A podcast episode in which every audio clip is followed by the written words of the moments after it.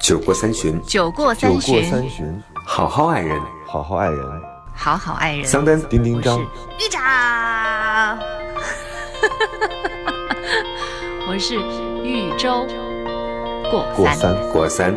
过三。Hello，大家好，这里是过三情感脱口秀，我是丁丁张。Hello，大家好，我是桑丹。大家好，我是豫州。怎么还还还？我以前会很生日快乐！啊！对，生日快乐！我们录制的这一天是桑丹的生日。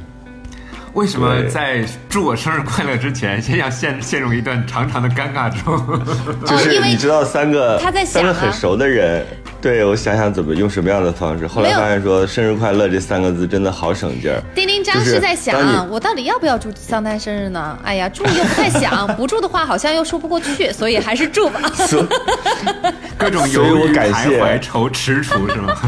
我非常感谢，我非常感谢有很多的就是日常用语可以帮助我们解脱尴尬，好吧然后变成一个更好的，也不是更好的，就是有一个很好的交流的方式。其实对于我来说，根本我不需要那些日常用语，你们两个就勇敢的发红包就好了，我就会非常开心。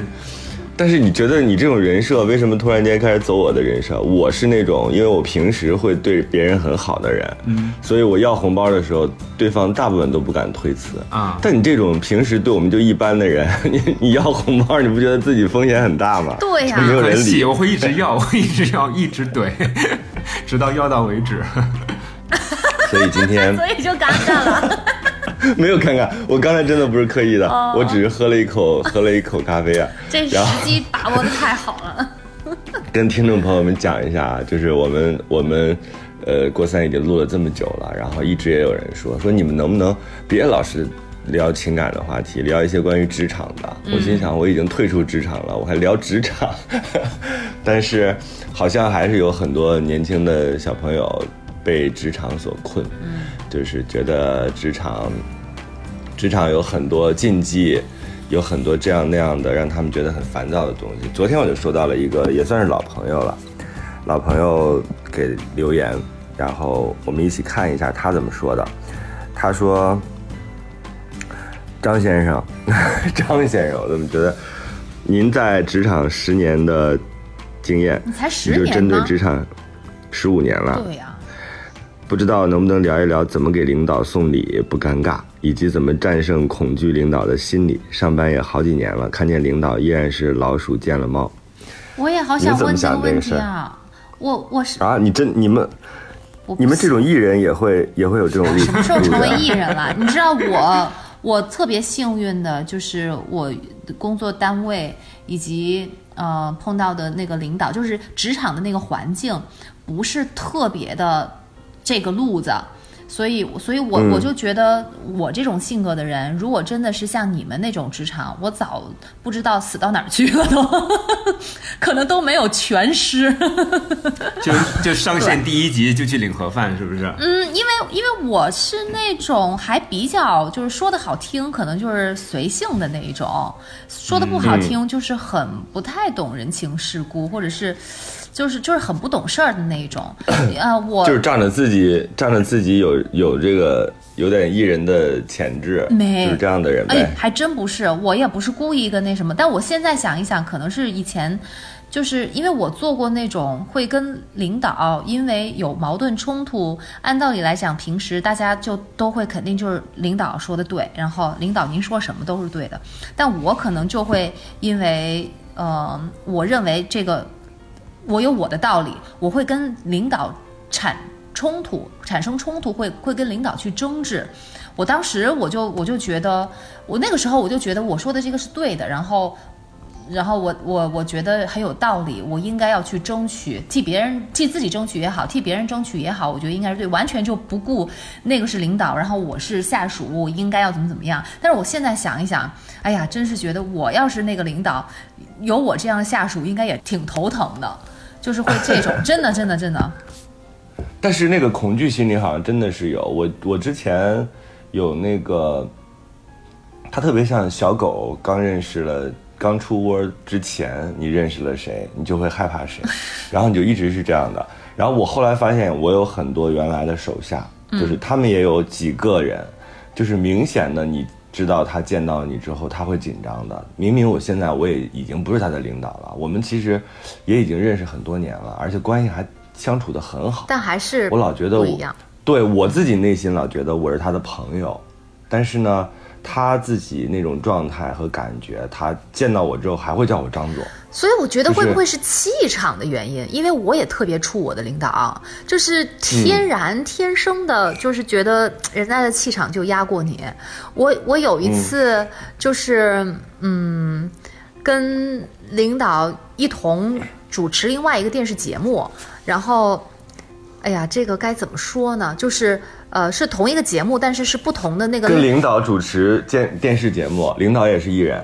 就是 就是是同一个节目组，但是他们分两种不同的那个类型的节目，等于领导是主持的那种，我是呃访谈的那一种。然后呢，嗯因为我我以前其实按道理来讲我已经做过一阵子了，所以应该就是不会特紧张。但是就是因为那天我知道领导在场。所以、嗯。哇，我真的那一个开场，我来了好几遍，而且就是啊 紧张的那个，我也是。真的吧？然后我也不知道为什么要紧张，反正就是觉得觉得领导在，然后就不知道是什么原因就紧张成那个样子，然后就是说话吃螺丝，就一很简单的一段开场就说不下来，搞得嘉宾也很尴尬。然后后来、嗯。那个后来我就看着时间就到后面，因为是领导先主持完嘛，没有，就是后来领导其实我我算了算时间，觉得领导那会儿应该就是做完了节目、卸完妆了，应该走了，所以后来我就心里头带着这个念头，慢慢的就越来越放松。然后到最后结束的时候，我还在台上，我戴着耳麦跟那个嘉宾说：“我说我说，哎呀，真是不好意思，之前因为我知道领导在，所以我特别紧张。结果我下了台之后，看见领导就坐在那儿。”我也是，我之前就是我老觉得自己是一个已经学会不要脸的人了，就是我很放松，我讲什么东西的时候，我其实是有逻辑的，而且非常倾斜。但是呢，一般情况下，我对下的时候，就是如果下面都是我熟悉或者我认知的人，呃，或者是我的手下，我就会非常放松，也讲得特别好。嗯，但是我是我如果比如说我们当时王总嘛，王总还有李总，他们俩坐在下边的时候，我就会有一点失常。那个失常就是你，就是你面对面对自己的老领导，就是那种状态。就是你很怕出错，其实你你可以表现很好的，但是因为你紧张，反而你最后没有影响了发挥，你最后连那个基础分都达不到。我觉得它就是一种正常的正常的那种那种心理。啊，那领导这会儿会怎么想啊？会觉得他我太菜鸟吗？不是领导，他肯定也知道你面对他的时候是紧张的，但是有的时候就是他不太不太会把自己当回事儿。就是大多数人啊，我觉得，因为我们自己认可的这种领导，其实还是并没有把职位啊什么的放在心上的，所以他有的时候会觉得你怎么那么奇怪，你只能你你自己你自己心里是明白的啊，原来你是因为恐惧，所以这个事儿呢，我觉得要逐渐的熟悉。我有几个方法啊，就是演讲的时候，或者说面对领导的时候，有几个方法。一个就是你如果呃要去演讲的话，我我总是要去熟悉舞台的，嗯，就是你一定要比所有的人都先到，嗯，就是比观众还要先到，你要先熟悉舞台，你要了解，因为人是要在安全的环境当中才能。表现得更好的。我后来去那个采访一个做那个表演的老师，他的表演方法就是，他说，其实你所有的紧张都来自于你根本不确定，你不知道你周边有什么，会发生什么，所以当你熟悉的时候，你就会知道这个场地是安全的。他当时就让我们看，他说，你看，你们看这个 WiFi 在哪儿，看这个网网在哪儿，灯在哪儿，然后这个房间里都有什么？你觉得谁不熟悉？我说我现在就觉得有一个人，因为有的时候未必是领导，你讲东西的时候，台下总有一个冷脸的人，他内心可能很火热，就就像桑丹一样的存在，现在就冷着脸，就是你他总有一个这样的存在，但是呢，你怎么能克服呢？就是你要面对他，然后你要真的一直看着他，直到他有表情，就这个时候你就会克服掉那个心理。那个老师就说，如果你觉得这个人给你造成了不安全感，你一定要不停的跟他互动，就是因为你在这个不停的互动当中，其实你是能找到找到答案的。他慢慢的他就会被你融化，或者他就会躲开你的眼光，这就是人跟人之间的较量。所以我后来我就学会了，我说除了熟悉场地之外，我还要一直去寻找那些让我觉得不安全的因素，把它们解决掉。我听到你们两个讲了这么多之后啊，我忽然想问一个问题，就是当你们面对领导紧张的时候，你们想过原因吗？不知道啊。原因就要原因。对啊，我也想知道这原因呢。我们中国老祖宗留了四个字给大家：无欲则刚。不是不是不不是，不不不不嗯。不不，你刚才讲了，周周机长 来，机长，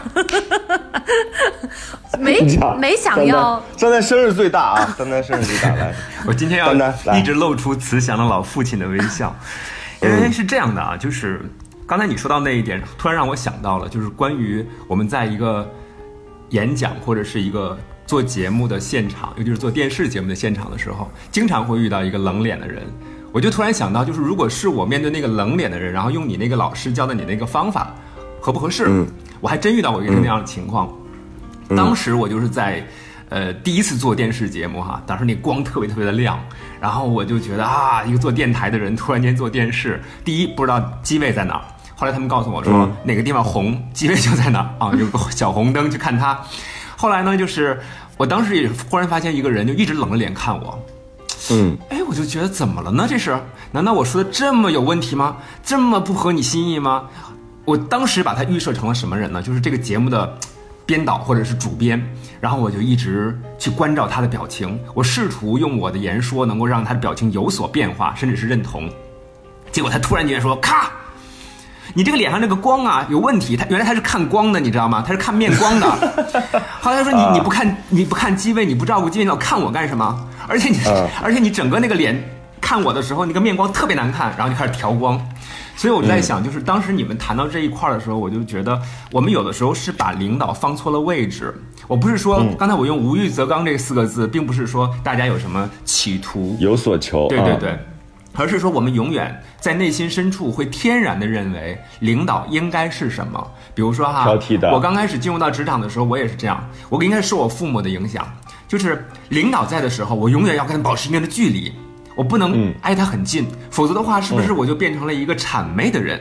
我就变成了一个喜欢跟领导套近乎的人，对吧？可是这样的人有什么不好呢？对，就有一天，我我当我当然觉得“真正的谄媚”这个词不好，对，所以当有一天我突然发现，当我也带人的时候，你会觉得哦，原来有一个词儿叫，你会觉得孤独寂寞冷啊。就大家比如出去团建的时候，哎，三五一群。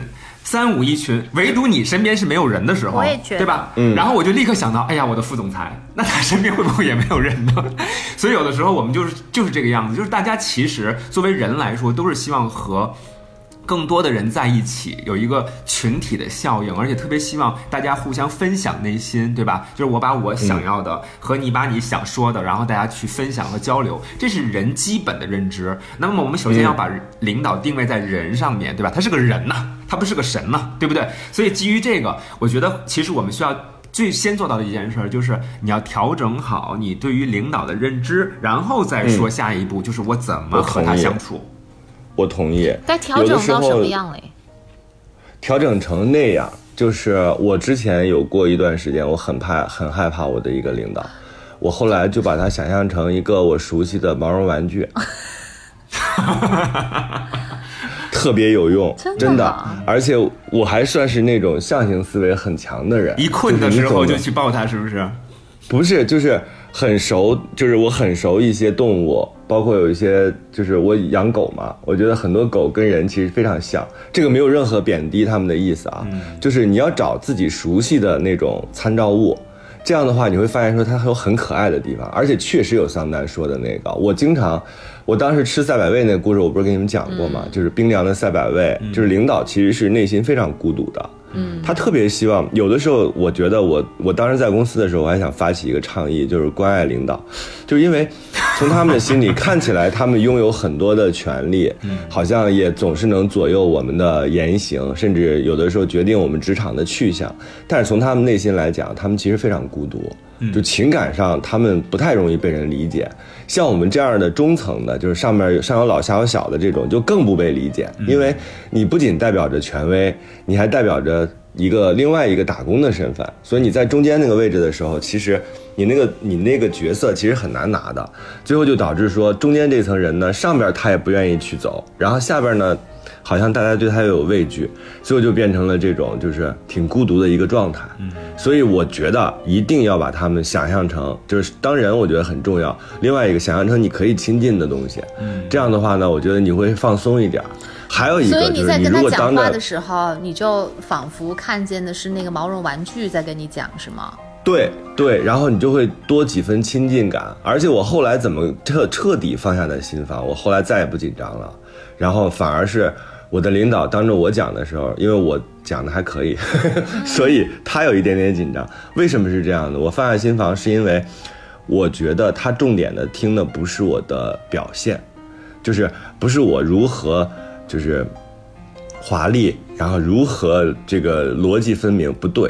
我觉得重点的是你讲的观点是否准确或者是正确。这个其实比你就是如何遣词造句。用合适的表情，像我们想象当中的那种演讲与口才一样的那样的状态去讲话，我觉得来的重要。所以后来我觉得慢慢的建成建立了一种这样的关系，就是一种良好的互动关系。你因为你自信是要慢慢自己找的，你越找你也会越清晰。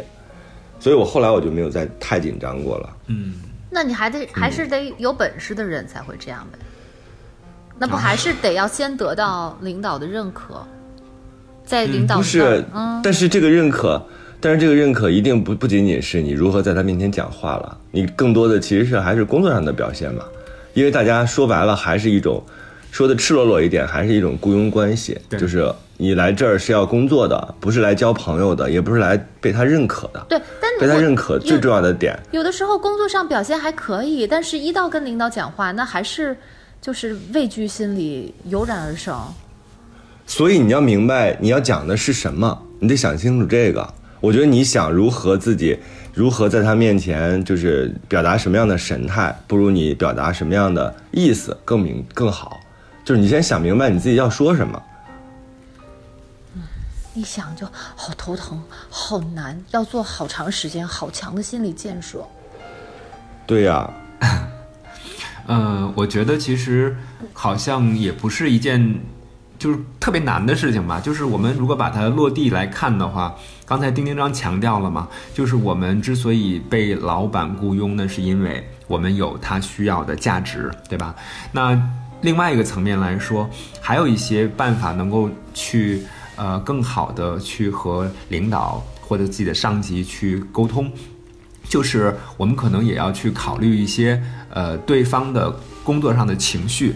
呃，照顾到对方的情绪，但是我想跟大家表达的是，这些其实不是叫什么职场技巧，归根结底，他还是一个成熟的人，或者叫做一个成人，在这个社会当中，怎么去和别人去打交道。呃，举个例子啊，丁丁章和玉州，他们两个都不是我的领导，但是我在和他们两个的交往过程当中，开玩笑归开玩笑。但是在做事情的时候，啊，我们就是要尊重对方的一个基本的逻辑线。比如说，丁丁章就很喜欢要红包，那这个时候我就给他一个红包，这样的话他就很开心。但是如果说他就是喜欢要红包，然后我就是不给他红包，那这样的话他就会不开心。尽管他并不是在乎这点钱，那从这个角度上来说呢，我觉得就是我们真是因为这样拉黑过一个人。所以大家知道为什么丁丁章屡要红包都能够得手吧？就是因为值得吗？你说为了一块钱，然后就就被拉黑了。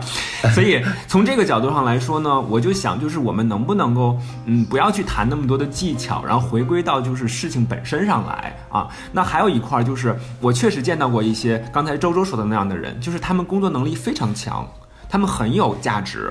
但是他们就是跟领导处不好关系，这里面有两个层面，一个层面是大家可能都会想到的，就是这个人缺乏基本的情商，就是他不知道这个话该怎么说，或者是有一点那种居功自傲。大家就说为什么有才的人不成功，往往是因为一个字就是傲嘛，对吧？那还有一个层面，就是因为他可能不太懂得怎么去和别人，就是。了解要和不要这件事儿，就是我们那个一说这个人特别有价值或者特别有才，他往往后面的潜台词就是这个人很有主见，对吧？那比如说领导说了，我们今天要一起做一件事儿，就是一起那个在沙滩上堆一个沙丘。那领导的想法可能是堆一个呃直径为一米的沙丘，所以这个时候大家就是要去铺这个地基的，对吧？但是呢，有才的人可能他一想，好，我们来堆一个珠穆朗玛峰，高高的、尖尖的，越尖越好，他就开始往高里搭，他没有去和他的领导对齐，目标不清晰的时候，你的这个才华。对你很有才，你你比别人搬的沙多，你比别人垒得更稳，但是，嗯你不了解你的领导到底要什么，所以在这个时候，嗯往往也会出现这个问题。所以我今天就是跟大家说的这些，我觉得都不叫技巧，完全就是一个做人的基本点。你一定要清晰，这是个什么样的人，认知清楚他。然后另外一件事就是他需要什么。然后给到他所需要的，那么这个就是我的价值，给了这个公司，给了这个领导一个最大的一个一个、哦一个回复，对。但是我觉得你和领导的相处，其实应该包含在你工作这一部分当中的。没错就是因为因为这个坚决不能单独的，就是哎呀，我只工作，然后我不跟领导相处，我也不跟同事相处，我就是来上班的。我觉得这个理念其实也是错的。你本来人就是社会的人嘛，你如果要是真正一个人就是为了工作而工作的话，那你可以自己工作。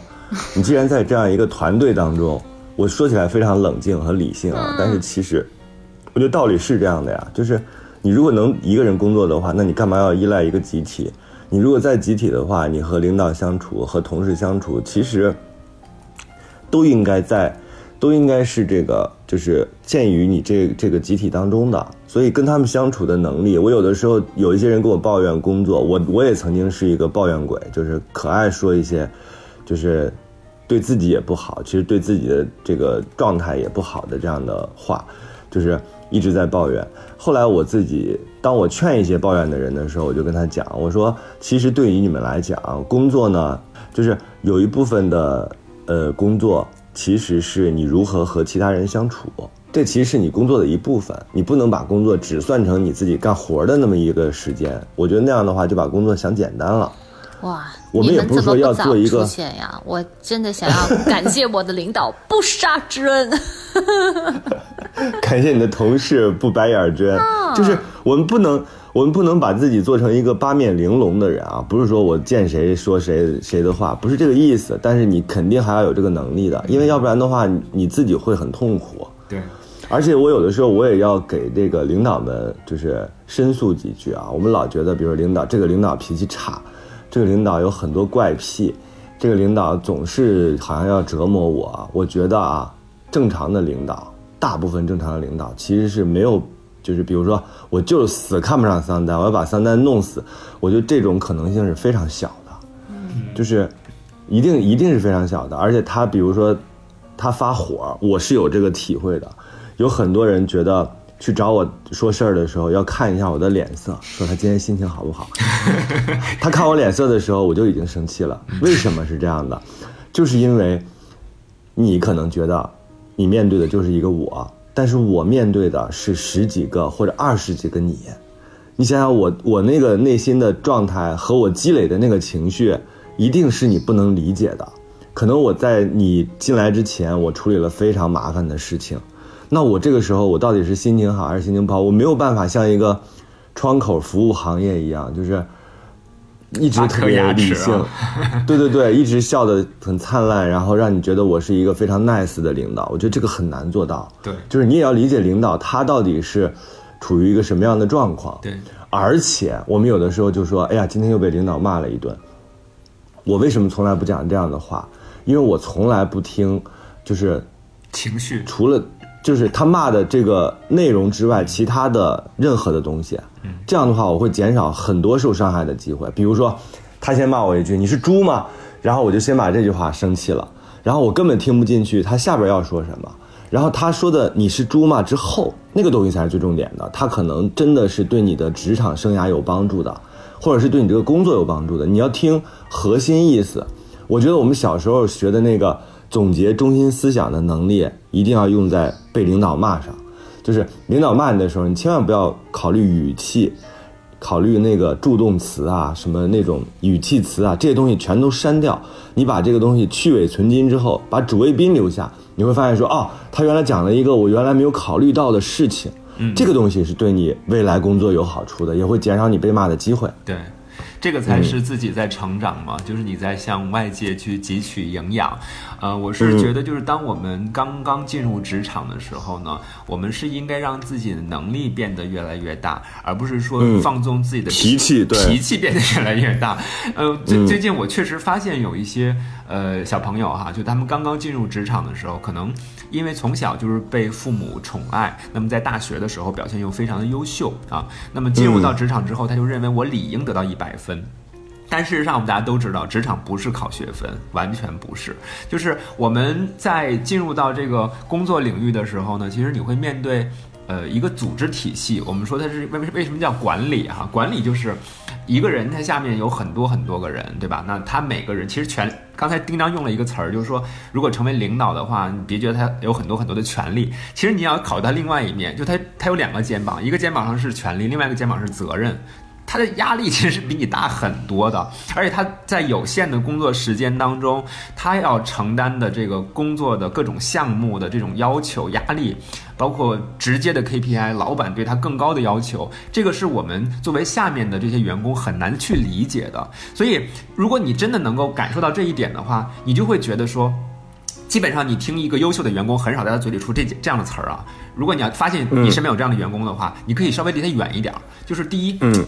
这个老板啊是个傻叉，这是一种；还有一种就是他永远说不清楚自己要什么。第三种就是这个老板啊，他永远都喜欢骂人，却不知道那个怎么去教育别人啊。你就会发现，如果是这三点的话，基本上就说明你作为员工来讲你是不合格的。为什么？第一点。其实对于这个呃你的领导来说，因为他所面对的这个局面更加的复杂，他确实站位比我们要高，于是他看到的东西其实比我们要多，所以风险的判断来说呢，也比我们要全。但是作为一个领导来说，他有没有义务百分之百的讲自己所有的看到的事情？就简单说，就是比如说我要给周周下一个工作指令，假如说这个时候我是领导哈，我有没有给你做背景交代的必要？没有。因为只有告诉你结果，然后你去按照目标去走就好了。然后过程当中呢，如果你需要指导，你是可以和领导去沟通的。但是没有人给你讲解释背景。只有什么情况下会解释背景？就是你要和你的领导汇报的时候才会去解释背景。但是很多这个职场新人他就会说：为什么让我干这件事情啊？就是他还没有做的时候，先想到的是为什么让我去干，然后紧接着就是那我找出若干种。干这件事情不可能的理由，然后推脱责任，然后甚至于用这种方式就是不去干这件事情。那这样的话，基本上这个人他在这个职场成长当中是没有什么可能性的，因为简单说，在管理当中，这种人就被称之为是障碍性思维。他想到的不是目标，不是结果，而是障碍。所以这样的人，最后的我跟周周疲惫的，我们俩疲惫的看着桑丹，桑丹老师觉得我们俩是这个节目的障碍型，经你这堂课要花钱吗？思维 啊，我我觉得先讲讲到这儿吧，要不然的话真的是挺值钱的。这是领导力课程当中非常重要的。所以刚才那个朋友他的实际的问题啊，他的问题是说我如何给领导送礼？你们给领导送过礼吗？什么叫礼啊？什么叫礼？就是你刚才要的红包。红包啊，都是我领导给我发，我还没给他发过。哎，但是最近最近我确实是给他送了一个小礼物。你看，我首先选这个时间挺合适的啊。他呢是处女座，刚刚过完生日，但是很不好意思，我给忘了。还是他发了那个朋友圈之后，我才知道，有那么多人给他点赞，而且我还没有第一时间给他点赞。结果呢，中秋节呢也是刚刚过，我也忘了给他发那个中秋快乐了。结果马上又要面对一个十一黄金周，我就发现，哎，这三个节凑在一起，给他送个礼物吧。恰好，我的一个朋友，然后这个朋友呢，他其实是就是美国的另外一家，就是号称为是星巴克的祖师爷的这个这个咖啡豆啊，就是他们家的咖啡，呃，然后在当时应该是呃最早应该是在亚洲的唯一一家旗舰店是在上海，然后具体品牌我就不说了。然后他就我一个朋友把这个送给我了，送给我了之后呢。我当时我觉得，哎，正好三个节凑在一起，呃，然后这个咖啡豆的品质又不错，我觉得就是它首先它是什么都不缺的啊，我的这个领导应该是财务自由了的，就是完全是不缺任何东西。那这个东西呢，就是也没有什么太大价值，但是毕竟呢，它还是一个就是比较呃，质品质上还是不错的，那我就把它拎着去嗯就给他了。给他之后，我我怎么说的？我非常自然，我就是这样说，我说。我说，因为我不喝咖啡，所以呢，我就把它送给你，而且你有三个节我都没有理你，所以这三个节统一的就送这个礼物给你。然后我领导就笑了，然后给了我递了递了一瓶水给我，然后对我说，我也不喝咖啡。但是，嗯但是我相信就是，然后后来我就回了一句，我说，嗨，没关系，你高端的朋友多，然后这个咖啡还不错，你随便送谁。其实当时我们的表现就非常的自然，然后你就是不失礼貌的尴尬，然后但是同时。这个过程中就是让我们非常的松弛，所以我是觉得有的时候你不要把它别就觉得你是在送礼或者怎么样，其实就是借这个机会，然后让大家都能够放松一下，然后开始谈工作，该该谈什么谈什么。你的领导不喝咖啡，你不知道吗，小丹？我不知道啊，因为之前啊我们也一起，他是个很随和的人，所以我们有的时候一起去喝咖啡，比如买了一杯给他，他也会喝，但是他可能是自己不会在家里去磨，然后去去去品这个咖啡，对对对，嗯啊，所以我。第一，我对他确实是欠缺观察了啊。然后，另外我也没有太了解，但是我并不认为，如如果如果按照那技巧来说，那你看我这个送礼其实是非常不符合技巧的，对不对？第一，我没有去了解人家的喜好；第二呢，我还把三个节搓了一堆儿，然后表就是整个流程做得非常的这个这个这个随意，而且感觉很不重视的样子。但其实，我是觉得。首先，我不认为这是个送礼，因为它并不能决定什么。我没有觉得就是我送我送了他这个，然后未来 KPI 考核就会给我打更高分，然后会让我提更高职级。我从来没有需要这个，我只是说通过这种方式表达，就是我们还是蛮随随意的交流，维持一种非常随意的、非常舒服的交流，仅此而已。不过我觉得，嗯呃，你说，我觉得桑丹就是刚刚那个表现倒是挺松弛的，因为我想象中，如果我自己送了一个咖啡豆给领导，然后领导。给我回的第一句说他不喝，我一定会慌慌张张的要把那个咖啡豆拿走，拿走的时候还把他桌上的花瓶儿给打碎了，我一定会，我一定会紧张成这个样子。就是为什么会紧张？就是就是不然后你知道我会怎么松办吗嗯，很紧绷。我就会带着我就会带着花瓶去，我说你看他就是这么不小心，你知道我为什么会升职了吧？哇塞，你还趁人之危啊你！你是跟在我屁股后面，知道我会那个。我说首先豫州不知道您不喝咖啡也就算了，他竟然还把您御赐的花瓶给打碎了，我觉得他就是有心的。天哪，我你这不是背后插我一刀，你这是胸前插我一刀啊！这个太狠了。我我觉得啊我一般情况下送礼我都非常，因为送礼是一个特别美好的事情啊。对，就是不管你送给领导，你送给手下，你送给阿姨，一切都可以。就是你任何的送礼都是一件特别美好的事情。我觉得中国人有的时候就是把这件事想的太复杂了，就是你自己内心太复杂了，所以活该你送不了礼，对就是你活该不收到更好的礼物，你活该总是心里忐忑，是因为你根本没有把这件事情当成一个你发自内心的，你把它当成了一个任务。或者你把它当成了一个特别那个，就是好像就像刚才桑丹讲的啊，好像我们跟领导多说几句话就变成了一个热跟领导很哈巴的人，怎么了呢？谁说这是一种拍马屁呢？你为什么不能用自己的真心去跟对方交流呢？嗯，这件事儿有那么难吗？就是你自己看到了他喜欢什么。当然，我绝对不赞同桑丹这种，你根本不知道人家喜欢什么，你就随手拿一个东西，就是你还是要发自内心的。比如说，我知道你喜欢什么，然后我就很认真的，哪怕它没有那么贵，我给到你，怎么了呢？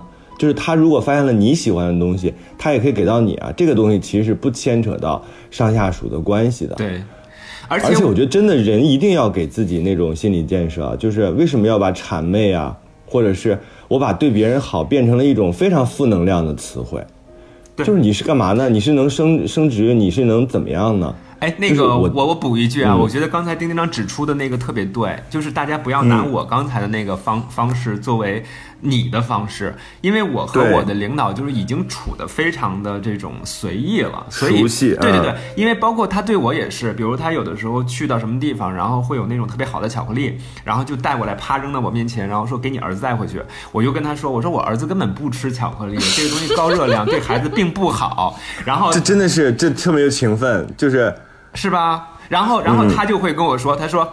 哎，那你就吃了吧，反正我吃了也会发胖。然后你这就是你说，嗯所以我们之间就一直是这种交流模式。所以说，对就是你来我往，可能大家都是随意惯了，你知道吗？所以这个确实不能代表所有的案例。但是我想跟大家强调的一点就是，你你不要把这件事儿当成事儿，这这个可能跟丁丁章就殊途同归了，就是不要把它当成一个为了什么没不为什么，就是为了大家开心，仅此而已，对不对？嗯，是。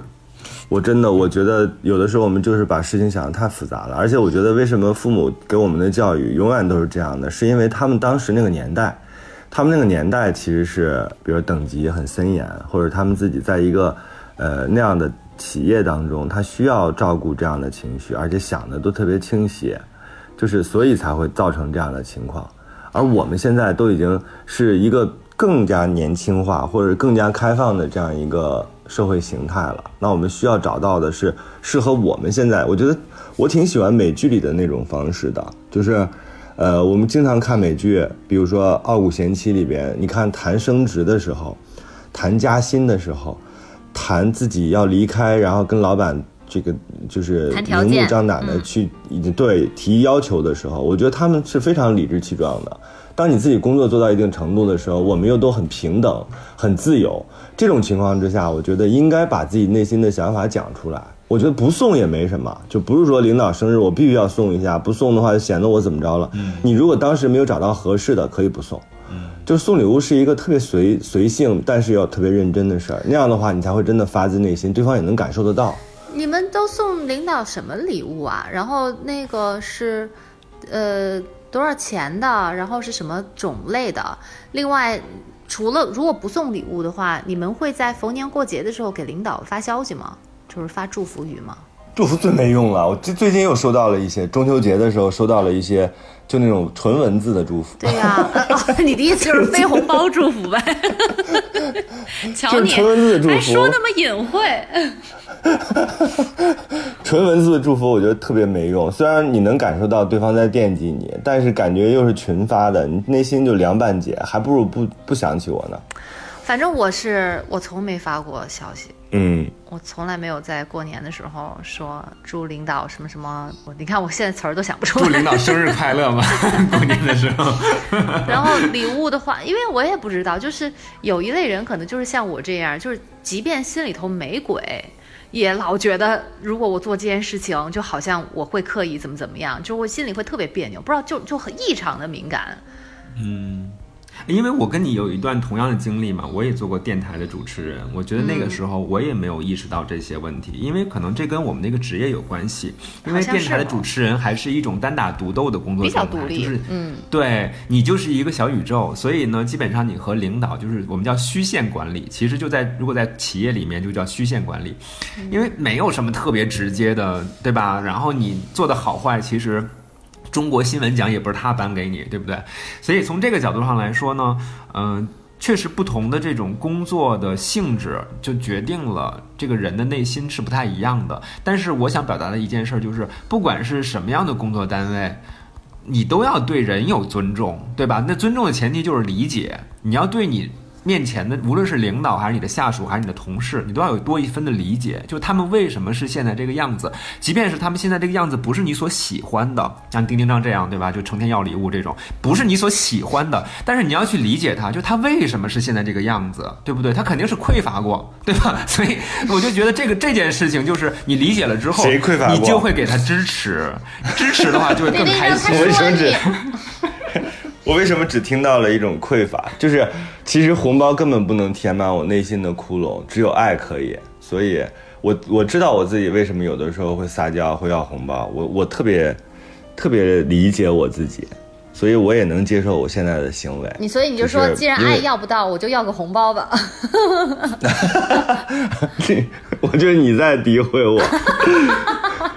桑丹，我要给你虚弱的击掌。所以，我太惨了。我换个说法，就是，呃，你要红包，然后人家还愿意给，这其实就是一种爱的体现。对，真的是，真的是，就是所有的你的要求，别人有回应，你就应该很高兴、很开心。嗯，就他跟任何其他都没关系，就不管别人到底是内心有没有生气的给你，但是我觉得只要他把这个行为做出来，说明他还在意你。对啊，这其实跟情感当中的那个模式很像。对啊，那咱谈感情。可不可以不花钱呢？不可以，干嘛要伤钱呢？就是你总是给我做一些旧 T 恤改的垫子什么的。我再次重申一下，周周，啊我不喜欢手工，我也不喜欢任何那种就是就是非那个国际化的产品。非国际化的产品啥意思？就国际一线品牌，没有开玩笑，开玩笑，就是我只是觉得我一定已经远离那个我一定要送你一个你喜欢的手工，你看吧，我一定一定，我给你编一只编一只袜子都行。还有那种就是，所以朋友们，你们要一定要知道啊，就是不管你现在是一个手下，还是你未来当了领导，你一定要对其他人有一个，就对自己要有一个标准。那个标准是什么呢？就是你自己要知道自己喜欢什么，并且把这个喜欢让别人能够感受得到。如果你老是用一些，我我之前不是有个理论嘛，我说人呢，就是你如果对自己不好的话，别人很难对你好。比如说玉州，他老是端着一个那个就是买咖啡送的杯子，就是那种买一盒咖啡，就是送 送一个送一个马克杯，上面有巨大的商家的 logo，然后他就一直用这杯子。那等到他生日的时候呢，别人就会送他一个，就是不是赠送的，但是也不会太贵的杯子。嗯，就是理解。这个不是我拜金，用过那个我就看赠送，我是专门买的。我我知道，我就说大家内心一定要知道说，就是你的喜好其实要传达给别人的，就是你要让别人知道说你到底喜欢什么样的东西，要不然的话你会收到一些特别奇奇怪怪的，就是礼物，因为人其实还是比较难猜的。对，你为什么不明确一点呢？所以我觉得当领导也可以很明确，就是比如说我今天我就是不收礼啊，所有的人你们 你们都知道，你们平时都不跟我吃饭，你们跟我吃顿饭就行了，就是哭诉也可以，就是你总得让明确一点。然后我们对领导其实也应该很明确，就是我喜欢你的时候就表达喜欢你，然后你如果错误的对我发了脾气，我觉得当面，比如当着其他同事，你可以就是不用说，但是我觉得私下你其实跟他可以沟通的。你说领导今天你批评我，批评的不对，我认为有几个点，其实这种微信是可以发的，因为发完了之后，我觉得他如果是一个开明的领导的话，他不会把这件事情当成一回事。对，他如果是一个就是很讨厌的领导的话，那正好验证了，就是你讨厌他是有道理的，你也就不会有什么愧疚之心对。或者更多的于是我按照丁丁章说的，对然后编了编辑了一个长长的短信，字斟句酌发给了我的领导丁丁章。然后我又发了一句，我说：“哎，怎么不没有回音呢？” 后来发现被拉黑了。就是因为没红开玩笑包嘛。嗯，所以我我觉得我觉得丁章说挺对的，就是不要把这事儿弄得特别特别当个事儿，它没有那么、嗯那么复杂。而且我特别不喜欢就是动辄就什么职场生存法则呀、职场技巧、啊、对我特讨厌这种。哎呦，那些人我觉得多半没有在职场待过啊，就不要听信这些就是写书的骗子。但是换但另外一个层面来说，我是觉得我怎么觉得又被诋毁了呢？你不要老代入好吗？你是写 你是写情感的，你是写情感的，对对对，嗯、然后另外一边就是，嗯，我我们觉得谁也不是那个，就是一上来就就就是那种白骨精，一上来就是能活到最后一集的。魏璎珞也进过冷宫，对吧？我觉得这个是很正常的过程，就是也说不准，就是这个朋友面对的那个领导，就正好是周周、丁丁章和桑丹都没有遇到那种特别讨人厌的，就是领导也说不定，对吧？所以对所以我觉得嗯就是这事儿都是两边说着，不是说就是我们今天大家聊了这么多，然后你就拿这些东西就放之四海而皆准，绝但决然不是。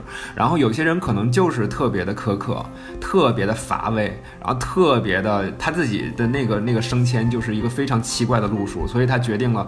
对于下面的人的判断标准是完全不是正常人的标准，对也说不准，对不对？所以大家还是要擦亮眼睛，就是和那些值得呃一起走的那些领导，跟他好好的去好好的相处。对对对，嗯。然后你去珍惜他，因为我觉得有时候领导不仅是领导，更多的时候他是你学习的对象，他是你的一个导师。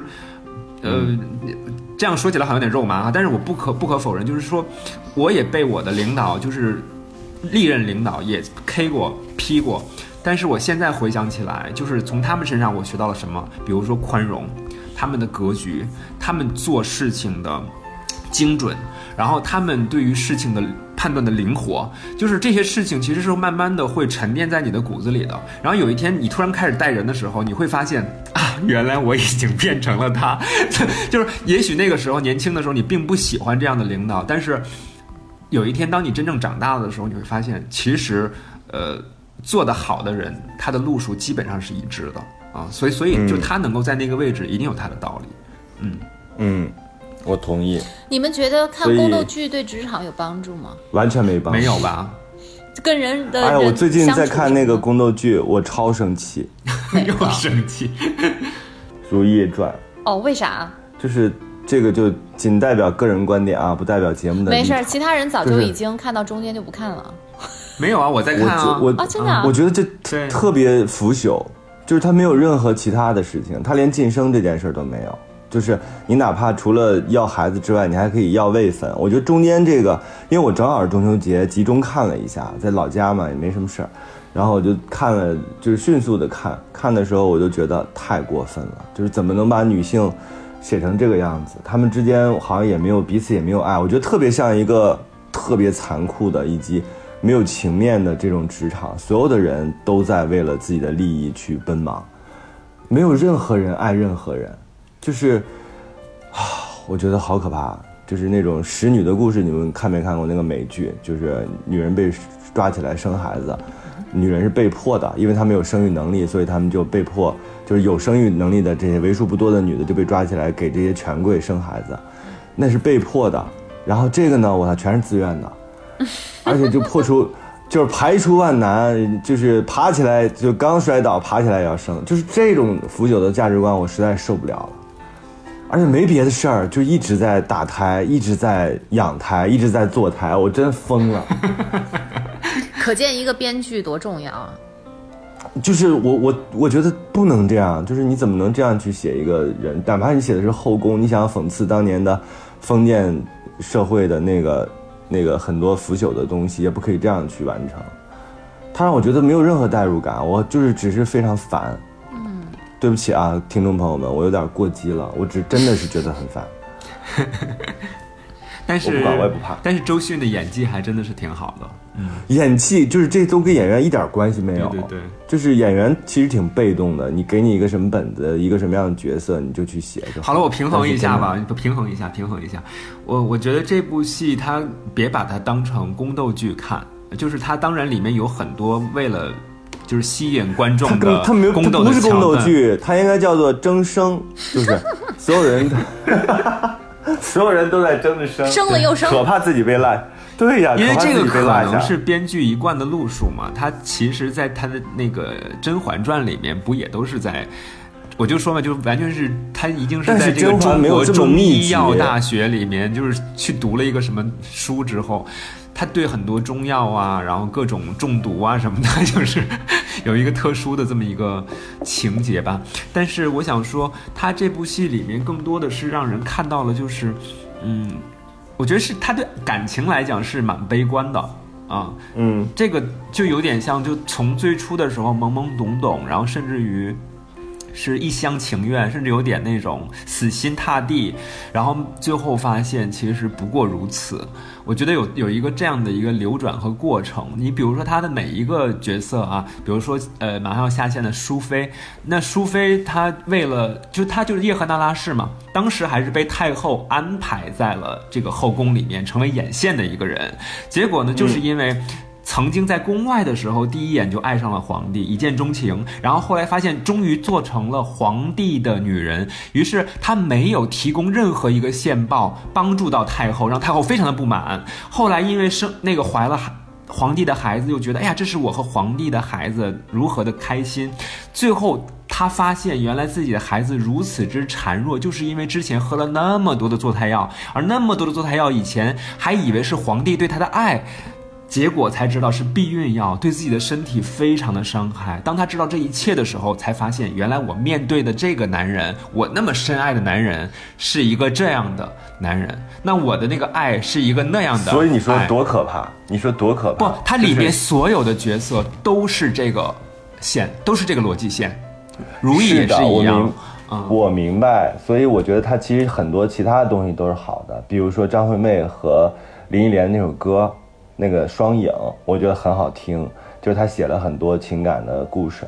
然后另外，我觉得有一句话很美，就是“兰因絮果”，就是这个东西很像情感当中，就是你最后反正没有一个得到一个更好的结果的那种那种感觉。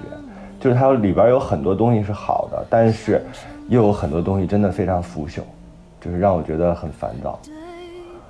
唉，对不起，桑丹老师，你没有把它撑回来。让我们最后，让我们最后以双影结束今天的节目吧。